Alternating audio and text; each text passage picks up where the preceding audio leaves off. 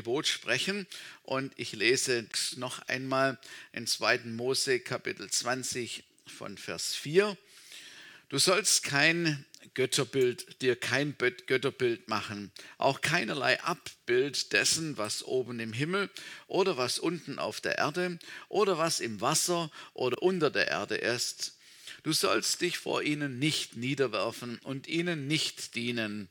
Denn ich, der Herr, dein Gott, bin ein eifersüchtiger Gott, der die Schuld der Väter heimsucht an den Kindern, an der dritten und vierten Generation und denen, die mich von denen, die mich hassen, der aber Gnade erweist an Tausenden von denen, die mich lieben und meine Gebote halten. Du sollst den Namen des Herrn deines Gottes nicht zu Nichtigem aussprechen oder nicht missbrauchen, denn der Herr wird den nicht ungestraft lassen, der seinen Namen missbraucht. Vielleicht ist es dem einen oder anderen aufgefallen, dass ähm, dass Luther in seinem Katechismus das zweite Gebot einfach weggelassen hat.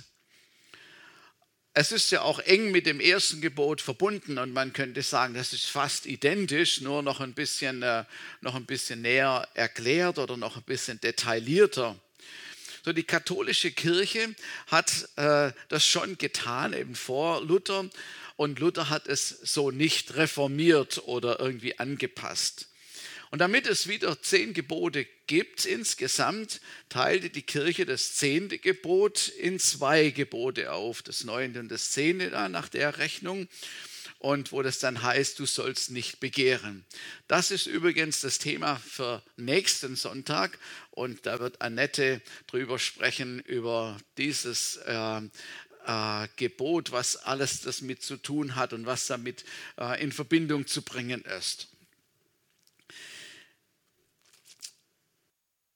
Wir nehmen es mal so, wie es, im, wie es in der Bibel steht, eben wie es im zweiten Mose steht. Nach der Reihenfolge gehen wir einfach da weiter. Der Hintergrund dieser, dieses Gebotes, dieses zweiten Gebotes ist, dass Israel ja umgeben war von Völkern, die, die nichts mit Gott, mit dem Gott Abrahams zu tun hatten, die auch allen möglichen Götterbildern nachgefolgt sind oder verehrt haben, Statuen aufgebaut hatten. Das waren Tier, Tiere oder Sonne oder andere Figuren und so waren die eigentlich umgeben davon. Und die Menschen in den Völkern beteten diese Götter oder Götzenbilder an und glaubten, dass sie Einfluss nehmen. Also wenn sie ihnen Opfer bringen und so weiter, dass es dann auch, ähm, dass das Einfluss haben würde.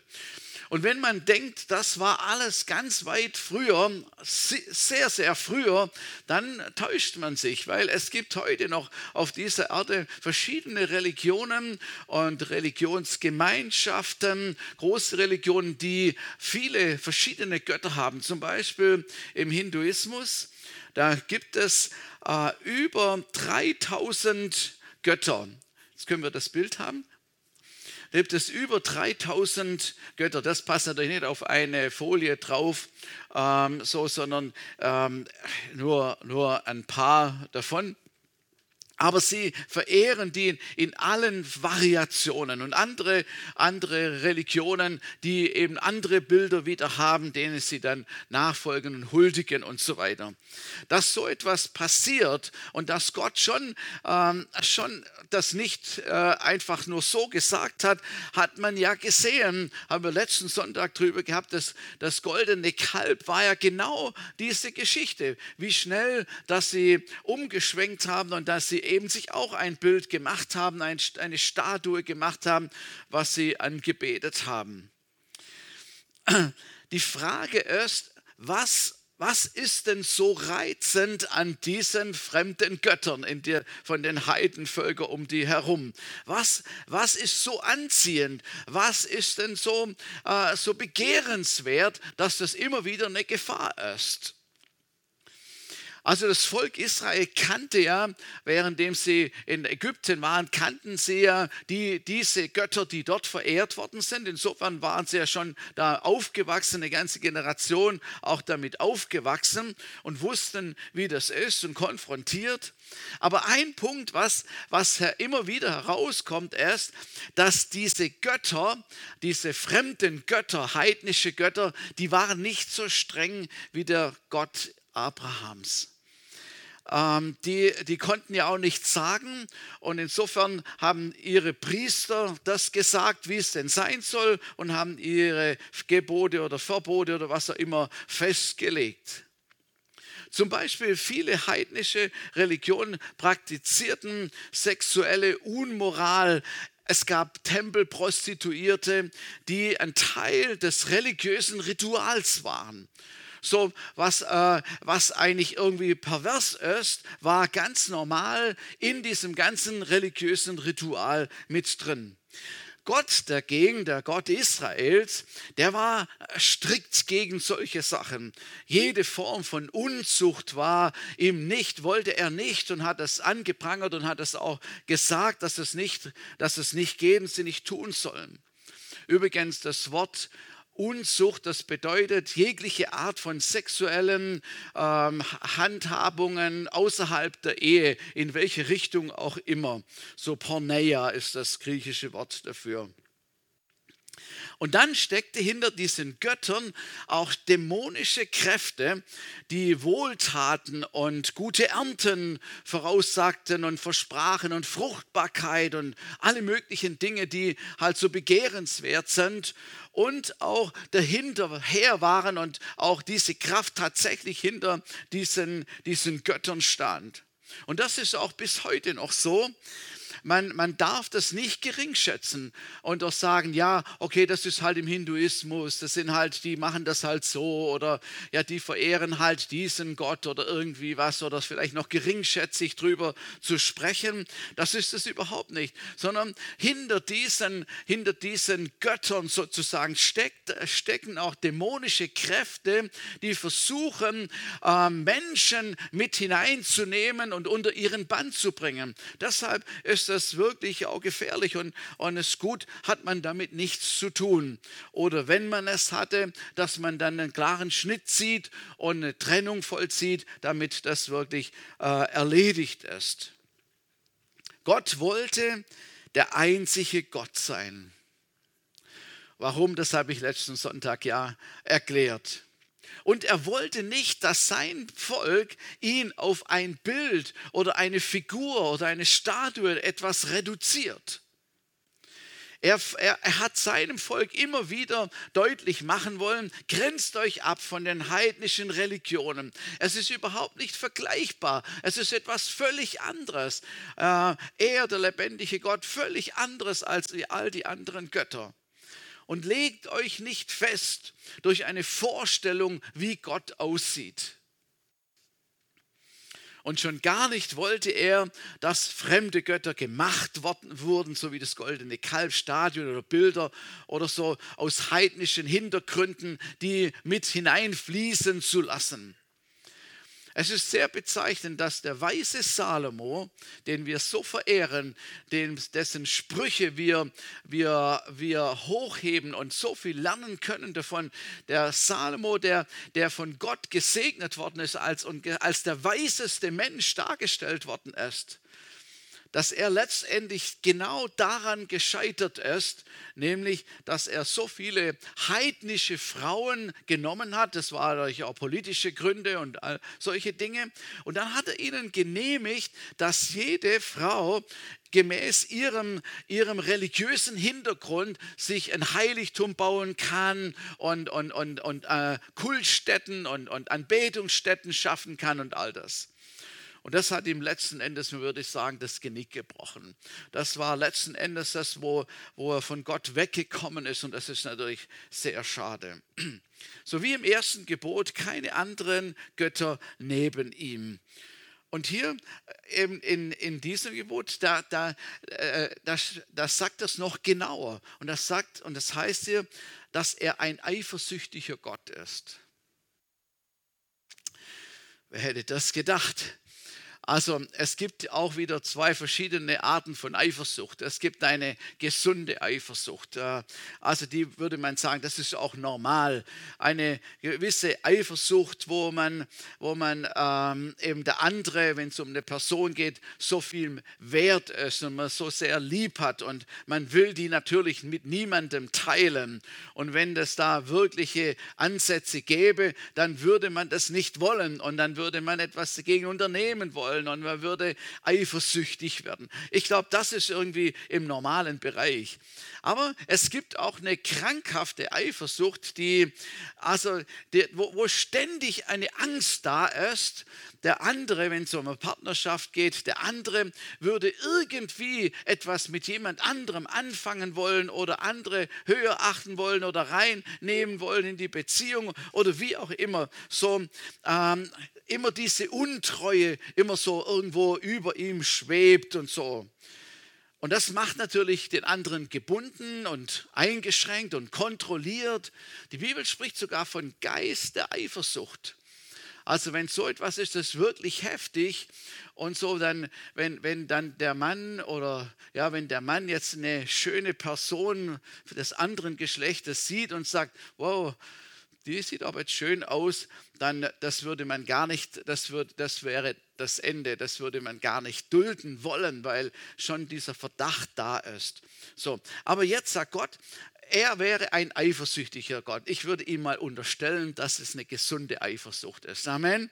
Ja, weil er uns lieb hat, weil er die Menschen lieb hat, weil er sein Volk lieb hat und aus diesem Grund heraus anderen Göttern zu dienen, hatte für das Volk Israel, wenn sie das gemacht haben, immer negative Auswirkungen gehabt. Oft haben die nachfolgenden Generationen noch darunter gelitten dass sie den anderen Göttern gedient haben. Da war Gefangenschaft, sind sie ins Gefangenschaft gekommen. Babylon war eine Folge von dem Krieg, Zerstörung des Tempels war da. Es war wirklich negative Auswirkungen, wenn sich das Volk Israel irgendwie getrennt hatte und anderen Göttern zugewandt hat, weil sie sich einfach aus dem Schutzbereich von Gott auch heraus bewegt haben. Und wir haben gelesen, dass das passiert in Generationen danach für die, die mich hassen. Das ist ein wichtiger Aspekt, dass das dabei steht, dass wir das auch erkennen. Die, die mich hassen. Das heißt, die Kinder, Enkel, die ebenfalls von Gott dann weg sind, äh, wenn ich das mal mit Hassen äh, äh, titulieren will, und anderen Göttern dienen, tragen die Konsequenzen von dem. Das ist einfach so. Und das würde ich noch nicht einmal als ein Gericht bezeichnen, sondern es ist einfach, wenn jemand den Schutzbereich von Gott ähm, äh, ignoriert und von ihm weggeht und sich anderen zuwendet, dann hat es eben bestimmte Folgen. Das will Gott eigentlich damit sagen. Aber dieser Fluch, dieser Fluch kann durchbrochen werden, Halleluja. Nämlich indem Menschen Gott lieben, indem Menschen Buße tun und indem sie ihm 100% nachfolgen. Denn darauf, da hat er seinen Segen draufgelegt bis ins Tausendste. Also es ist ja dann gar nicht mehr abzusehen, wann das aufhört. So, die, die mich lieben. Und das zeigt schon wieder, die, die mit Gott zusammen sind, die sind unter dem Segen Gottes. Und an diesem Segen, da ist alles gelegen den brauchen wir auch. Nun, Gott hat also gesagt, ihr braucht euch kein Bild machen, weder von mir noch von irgendetwas anderem, denn ich bin der Herr, euer Gott. Und ich finde, das ist eine ganz spannende Geschichte, nämlich er ist persönlich da. Er braucht kein Abbild und wir brauchen kein Abbild von ihm. Schau mal, wenn wir, wenn wir ein Bild von jemandem haben, ob das äh, ein Bild von deiner Frau in, in, in deinem Portemonnaie drin ist oder, oder wir es irgendwo, irgendwelche, unsere Kinder irgendwo aufgereiht haben in unserem, in unserem Wohnzimmer, dann sind es immer Personen, die nicht da sind und dass wir uns daran erinnern und uns an ihnen freuen. Natürlich haben wir diese Bilder, aber die sind weg. Es ist was völlig anderes, wenn die da sind, persönlich da sind. Da brauche ich kein Bild. na, dann sind sie ja da. Dann genieße ich sie in, ihrer Geme mit der, in der Gemeinschaft, in der wir zusammen sind. Und das andere ist, was zeigt schon ein Bild? Also wenn wir Bilder sehen, wenn wir Bilder sehen von Menschen, dann was zeigt es schon? Es sagt gar nichts. Wenn du diese Bilder anschaust von diesen Menschen, keine Ahnung, was sie gerade gehört haben oder gesehen haben, ob sie, ihre, ob sie ihre Mimik verstellt haben oder ob sie immer so gucken. Wir wissen überhaupt gar nichts. Du weißt nicht, wie diese Personen denken. Und wenn du ein Bild siehst, du weißt nicht, wie, das, wie dieser Mensch fühlt. Wir kennen den Charakter nicht. Wir kennen die Fähigkeiten nicht. Wir wissen nichts über die Vorlieben von diesem Menschen und wir wissen die Fehler nicht, wir kennen die Schwächen nicht. Ob der eine jetzt ein Stinkstiefel ist oder super nett, wir wissen gar nichts. Ob die krank sind oder gesund sind, beliebt oder unbeliebt, wir wissen nichts, wenn wir so ein Bild sehen. Du weißt nicht mal, ob die Haare echt sind oder die Nase oder die Lippen oder was immer, ob das echt ist. Schau, das ist ja auch das Problem bei der Partnervermittlung. Also ich weiß es nicht aus Erfahrung, aber ich, äh, ich, ich, hörte davon und kann mir es auch vorstellen, wenn jemand sich äh, da präsentiert, wird er ja wahrscheinlich irgendwie, keine Ahnung, sein, das beste Bild, was er finden kann, vielleicht noch ein bisschen retuschieren und ein bisschen schön darstellen und so ein wunderschönes Bild da reinmachen. Also hoffentlich wird er so schlau sein. Also das beste Bild reinmachen. Und dann kommt es vielleicht zu einem, zu einem Rendezvous und dann, äh, äh, und, und dann suchst du nach diesem Bild irgendwie an diesem, äh, an dem Tisch haben wir ausgemacht und du suchst nach diesem Bild und du kannst das Bild nicht finden. Und dann irgendwann entdeckst du, ja doch, das muss die doch sein oder der sein. Das sieht völlig anders aus. Was ist passiert? Also ein Bild hat doch das so ausgesehen und da habe ich mir das so ausgemalt und so. Und jetzt äh, große Realität. So, also Bilder sind gut, aber Bilder sagen nicht viel aus. Und deshalb, Gott braucht kein Bild. Und wir brauchen ihn auch nicht als ein Bild, sondern wir lieben das Original. Amen. Wir kennen das Original. Wir kennen ihn als Person. Und das ist das Wichtige. Die Person selbst, die Gemeinschaft mit der Persönlichkeit ist mehr wert als jedes Bild so Bilder von, vom Kreuz zum Beispiel oder von Jesus, die gemalt sind irgendwo auf ähm, in, in welchen Bildern, Personen aus der Bibel oder Symbole, die wir aus der Bibel finden. All diese Dinge, die können zu Gott hinführen. Die können, äh, wie soll ich mal sagen, einen Gedankenanstoß oder etwas geben. Aber sie können niemals Kraft verleihen. Sie können niemals Kraft verleihen. Und wir können auch von Bildern keine Kraft holen. Also das kann einen eher traurig machen auch schon gar nicht etwas wie der Art anzubeten oder zu verehren, Kerzen anzuzünden oder als Schutzpatrone zu verehren oder gar zu ihnen zu beten. Das ist, was Gott nicht möchte. Ich habe gelesen, dass es äh, Leute gibt, die sie, sie nehmen die Bibel und sie legen auf, die auf ihren Bauch und dann sagen sie, äh, da geht jetzt die Kraft von Gott oder etwas geht da rein und bewirkt etwas und ich werde dann da gesund oder tut irgendwie gut oder irgendetwas so. Das war nicht damit gemeint. Ähm, das ist es nicht. Es kommt keine Kraft aus einem Buch oder aus einem Bild, verstehen wir. Auch nicht aus einem Symbol. Auch wenn wir das Abendmahl feiern, dann ist das Abendmahl ein Symbol, eine symbolische Handlung, eine Erinnerung an das, was Jesus für uns getan hat, damit wir dankbar sind, dass wir froh sind darüber, was Gott für uns durch Jesus getan hat. Aber das Brot, es, das gibt keine Kraft und dieser Saft auch nicht oder was es immer ist. Genauso, wenn wir mit Öl salben und wenn das Öl aus Israel ist, dann wird dieses Öl keine Kraft an sich haben. Du kannst es zum Salat, äh, in Salat anmachen nehmen Oder das vom Salatöl, das nehmen und, und, dann mit, und damit äh, äh, zu salben, wie es die Bibel sagt. Versteht ihr, was ich meine? Es ist nicht das Teil, sondern es geht um Gott und den lebendigen Gott. Es geht um ihn als die Person. Und das wollte Gott da, äh, deutlich machen, dass hier der Unterschied liegt zwischen seiner Person und zwischen all den anderen Angeboten, die es gibt. Ich bin der ich bin, sagte Gott. Der Vater, heilig, der Schöpfer, Besitzer von Himmel und Erde, dem alles gehört, der reich ist an Silber und Gold, der allmächtig ist, allgegenwärtig, der Liebende.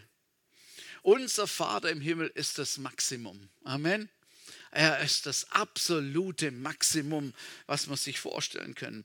Und es ist eine Ehre, ihn zu kennen. Und es ist eine Ehre, ihn lieben zu dürfen und ihm zu dienen. Das ist wirklich eine Ehre. Und, und, und wahrscheinlich, wenn man, wenn man von Gottes Seite betrachtet, ist eigentlich eine Schande, dass er das überhaupt so irgendwie so sagen muss. Dass er das überhaupt so hervorheben muss weil er alles hineingelegt hat in seine Menschen. Deshalb ist es gut, dass wir darauf achten, dass wir nicht verführt werden von anderen Göttern, die um uns herum sind und ihnen keinen Raum geben. Und ich hatte letzten Sonntag darüber gesprochen, dass, es, dass sie natürlich anders benannt werden. Und da ist auch der Mammon, das Geld und so ist ein, so ein großer Gott. Habgier, Habgier ist interessant, dass im Neuen Testament Habgier als, als Götzendienst als Götzendienst äh, angeprangert wird. Habgier, Macht und all diese Dinge. Und ich glaube, es ist gut, wir, wir, wenn wir vorsichtig sind oder aufmerksam sind, dass wir da nicht irgendwo in die Falle tappen. Unserem Gott, ihm gehört aller Respekt und. Alle Ehre. Und deshalb ist das dritte Gebot ja auch in die, geht in die ähnliche Richtung, eigentlich in die, in die gleiche Richtung. Und da heißt es, du sollst den Namen des Herrn deines Gottes nicht missbrauchen. Und jetzt, er spricht zu, zu seinem Volk und er sagt, ich bin ja euer Herr, ich bin euer Gott, ich bin euer Herr. Und jetzt sollt ihr den Namen dieses Gottes, meine, meinen Namen nicht missbrauchen. Was bedeutet das? Und wahrscheinlich fällt jedem irgendetwas ein, was es bedeuten könnte. Tatsache ist, dass hinter dem Namen Gottes eben äh, ein guter Gott steht, ein Vater im Himmel steht, der Allmächtige. Und er ist nicht unser Kumpel da oben oder wie manche sagen, ja, der da oben und man irgendwie geringschätzig über Gott, den Allmächtigen, redet und so. Äh, so ist er nicht. Missbrauch ist der Vorgang, dass man etwas nicht gemäß dem eigentlichen Zweck benutzt. Zum Beispiel mein Eid. Im 3. Mose 19,12, da steht, ihr sollt bei meinem Namen nicht falsch schwören, dass du den Namen deines Gottes entweist, denn ich bin der Herr.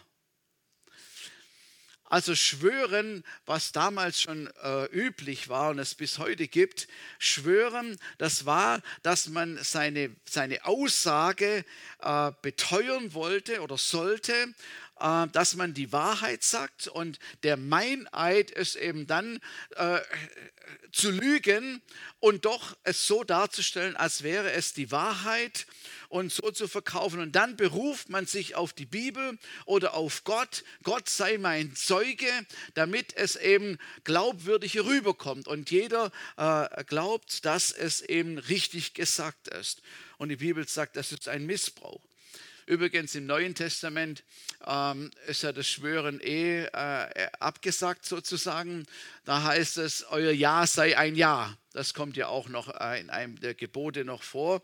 Euer Ja sei ein Ja und euer Nein sei ein Nein. So, also steht dazu, was, wenn ihr Ja sagt, dann ist es auch Ja oder und dann braucht ihr nicht noch irgendwelche Schwüre, sondern dann ist es auch tatsächlich so. Ein weiteres ist das Fluchen. Ich habe ja mal auf dem Bau gearbeitet und ähm, wer Fluchen nicht kannte, also, der kannte das da kennenlernen. Also was, was das bedeutet, ähm, zu fluchen, wenn dann dem Fliesenleger irgendwo in einem Badraum wieder die Fliese kaputt gegangen ist, dann hörte man es fluchen aus dem, irgendwo da in, in diesem, aus dem Badezimmer heraus. Oder, oder dem Gips irgendwie die Gipsmaschine verstopft ist, dann hörte man es fluchen von da unten. Oder wenn einer mit seinem Kollegen nicht zurechtkam oder so etwas, dann hörte man auf den ganz, überall hörte man es immer wieder fluchen, wenn sie nicht zurechtkamen miteinander. Und das war schon heftig. Und das hat mir immer, das hat mir immer einen Stich gegeben. Das habe ich von Kindheit an, habe hab ich das gehört. Fluchen ist nicht gut. Sollte man nie machen. Und immer, wenn die meinen Gott so missbraucht haben, seinen Namen missbraucht, dann ging es mir immer so voll durchs, voll durchs Mark und Bein. Und meine eigenen Kollegen, die waren auch gut dabei immer wieder.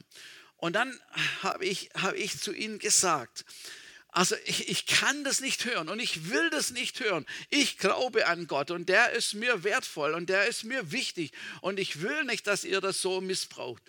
Und sie haben es tatsächlich, die haben es tatsächlich fertiggebracht, in meiner Gegenwart dann nicht mehr zu fluchen. Manchmal ist sie rausgerutscht, haben sie sogar gesagt, Entschuldigung.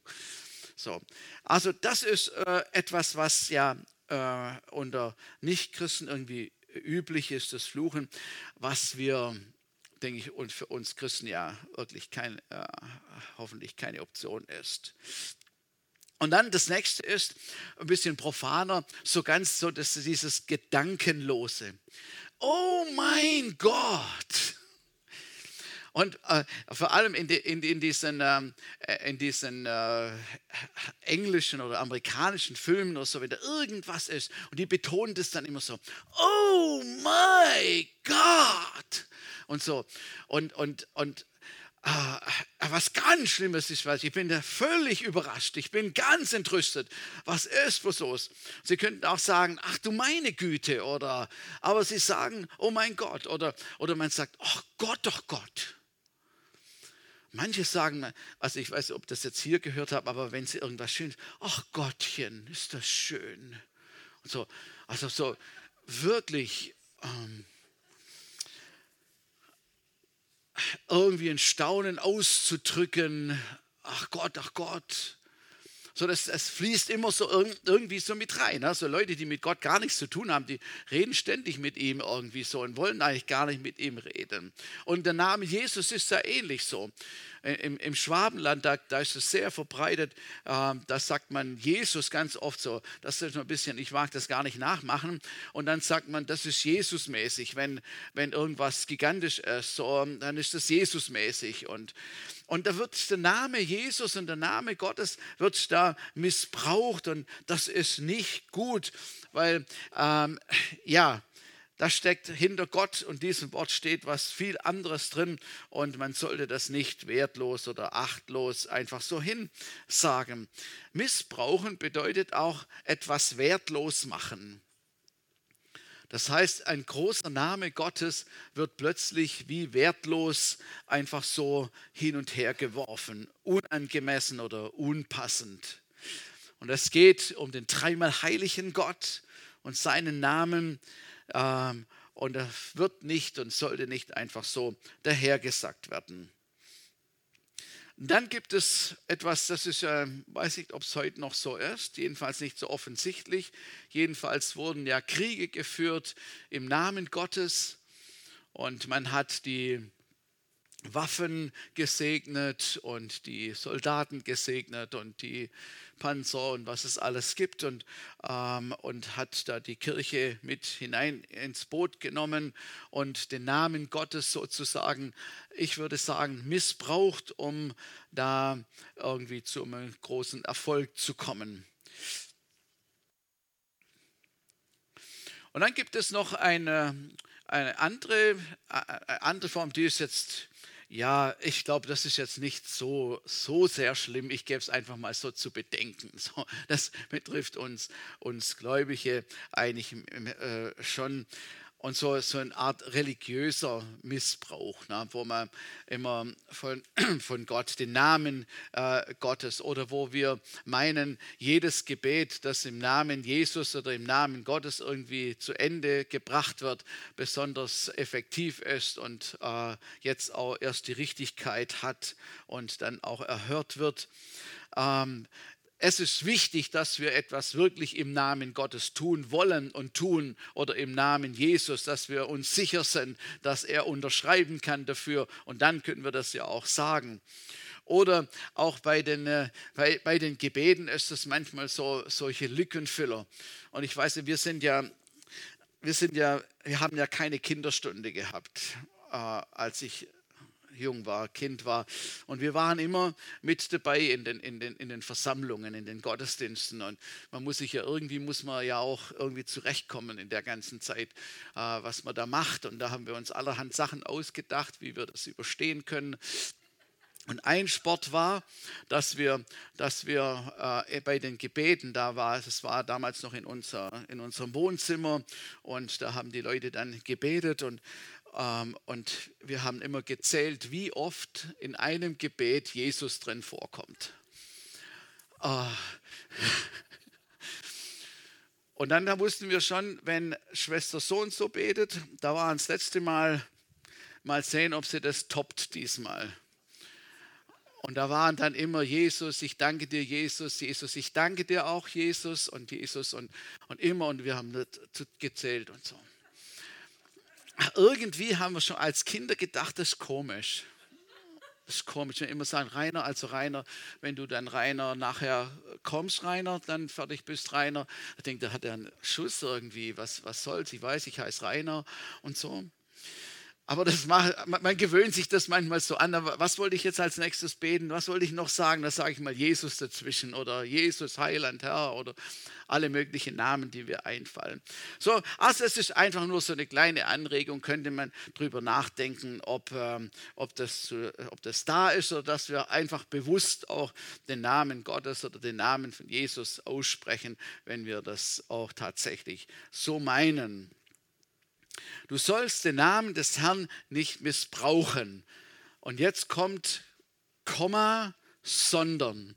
Und das ist jetzt, worum es wirklich geht. Und da will ich auch wirklich Wert drauf legen. Du sollst den Namen des Herrn nicht missbrauchen, sondern. Und da steht in, ich sage mal ein paar in, in, in Psalm, das ist jetzt nicht auf der Folie noch, ähm, Psalm 113, Vers 2. Gepriesen sei der Name des Herrn von nun an bis in Ewigkeit. Vers 3. Äh, vom Aufgang der Sonne bis zu ihrem Niedergang sei gelobt der Name des Herrn.